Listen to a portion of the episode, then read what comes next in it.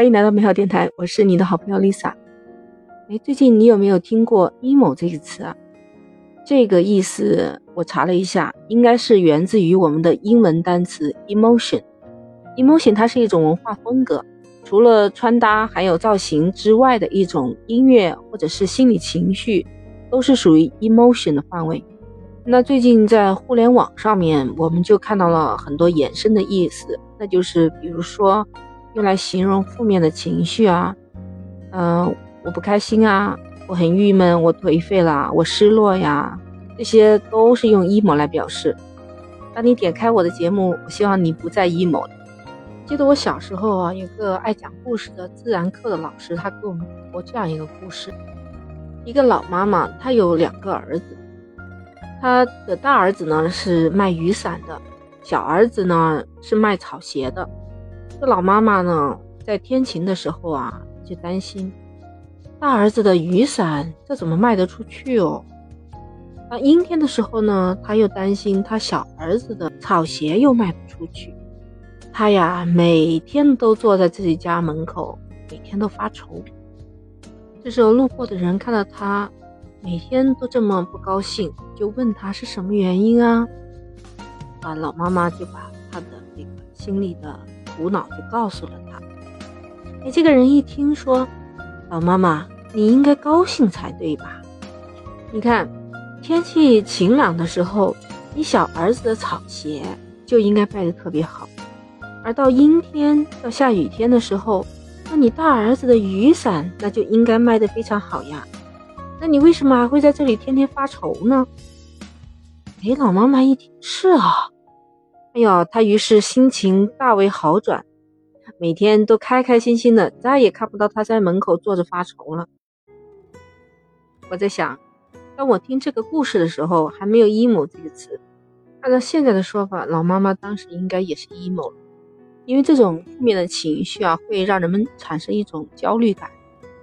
焦虑感呢，不仅不能帮助我们解决任何日常的问题，还会在我们面对这么多问题的时候呢，不能有效率的思考，那甚至会让我们感到惴惴不安，有恐惧感。你知道，担心从来都不会造成任何有价值的东西呀，反而让我们变得更脆弱。我倒遇到过这么一个妈妈，她总是和她的老公就说。没六天以后，我们要支付房租了呀。她老公呢是个性格随和的人，你猜不到她老公却是那么回答的。他说：“好，那我们至少还有五天的时间不用担心这个事情。到了第六天，我们再考虑一下这个事情，好吗？”哎，你发现没有？她丈夫的回答真的是很富有哲理性。从这件事情上，我们可以吸取一个教训，就是这一件事情还没有到临头的时候，我们根本用不着担心。所以，焦虑、紧张、猜疑、憎恨、嫉妒这些不良的情绪，都是因为恐惧而产生的。它们都是属于一种情绪的病症，并且还具有同样不良的副作用。那你想想，我们的一个大脑总是充满了这种类似于这种毒素以后啊，它就不可能清晰的思考了。不仅大脑不能正常运转，思维被破坏，整个人就会显得糊里糊涂，缺乏效率。很多人就是这种慢性焦虑症的受害者。长期的焦虑啊，一定会毒害我们的血液，伤害我们的大脑，还有我们的身体器官。所以啊，你说他在做任何事情的时候还有效率，还有什么乐趣可言呢？对吧？这就让我想起了正在封控区的我们的中国同胞们。你们在疫情的时候被封控了，但是千万千万记得不要让自己 emo。但是你发现换一个思考方式，它又变得不一样了。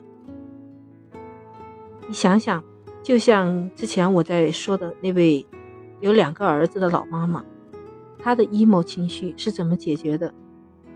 其实没有到临头的时候，真的不要让自己过于的焦虑。那好，我们今天就聊到这儿了。喜欢就订阅收藏我的美好电台，还可以加群离萨的全拼零二零八八，这样你有不同的想法或者你有什么故事都可以讲给我听。您的点赞、评论和留言对我来说非常重要。那我们下期再见，记得加我哦，加我不迷路。